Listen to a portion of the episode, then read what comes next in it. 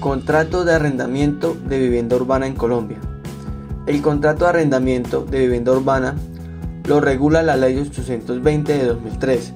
Además de esta ley, este contrato está regulado por el Código Civil en la Ley 820, expresa en su artículo segundo lo siguiente.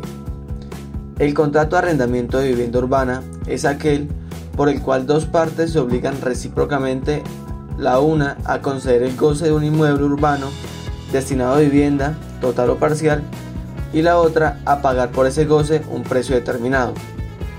La ley de arrendamiento es la encargada de regular los temas específicos del contrato, y solo en caso de no existir una regulación expresa sobre algún tema, se puede aplicar la norma de Código Civil. Recomendaciones. Al gestionar el contrato de arrendamiento y para no tener conflictos futuros, es importante que contenga lo siguiente. Que sea por escrito, con fecha de iniciación, tiempo de duración, la fecha para el pago. Además de lo anterior, este tipo de contratos debe tener un reconocimiento de firmas o autentificación ante notario. De igual forma, por medio de los dos testigos, los cuales firman el contrato y que igual de legal que ante notaría.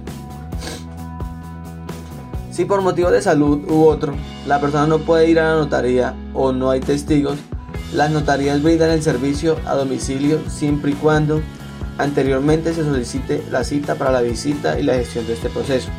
El contrato de arrendamiento debe contener como mínimo los siguientes elementos. Nombre e identificación de los contratantes. Identificación del inmueble. Identificación específica del inmueble a arrendar, ya sea la primera o segunda planta precio y forma de pago, relación de los servicios, cosa o usos conexos y adicionales, tiempo de duración, valor del canon de arrendamiento. La clasificación de este tipo de contratos es la siguiente. Individual, cuando una persona recibe el inmueble para su vivienda o la de su familia. Mancomunado, cuando dos o más personas naturales reciben el goce del inmueble y se comprometen solidariamente a pagar su precio. Compartido, cuando el goce del inmueble se realiza por una parte de este, ya sea con el arrendador o con otros arrendatarios. De pensión, cuando se realiza sobre una parte no independiente del inmueble, compartiéndolo con el arrendador o con otros arrendatarios. Cuando el contrato de arrendamiento no fija duración del mismo, este se presume que es por un año contado a partir de la firma. La prórroga de este tipo de contratos se considera realizada cuando ninguna de las partes haya cumplido haya incumplido sus obligaciones.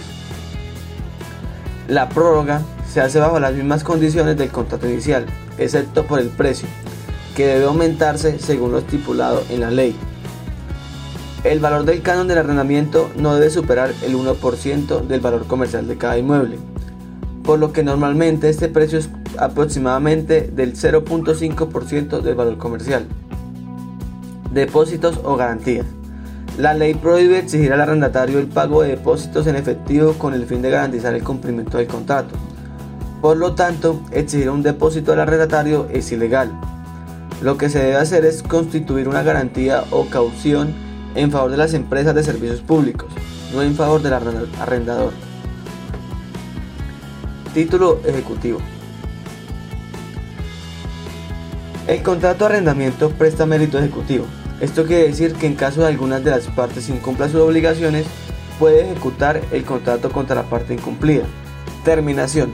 El contrato de arrendamiento puede ser terminado por cualquiera de las partes de común acuerdo o unilateralmente por el arrendador o por el arrendatario.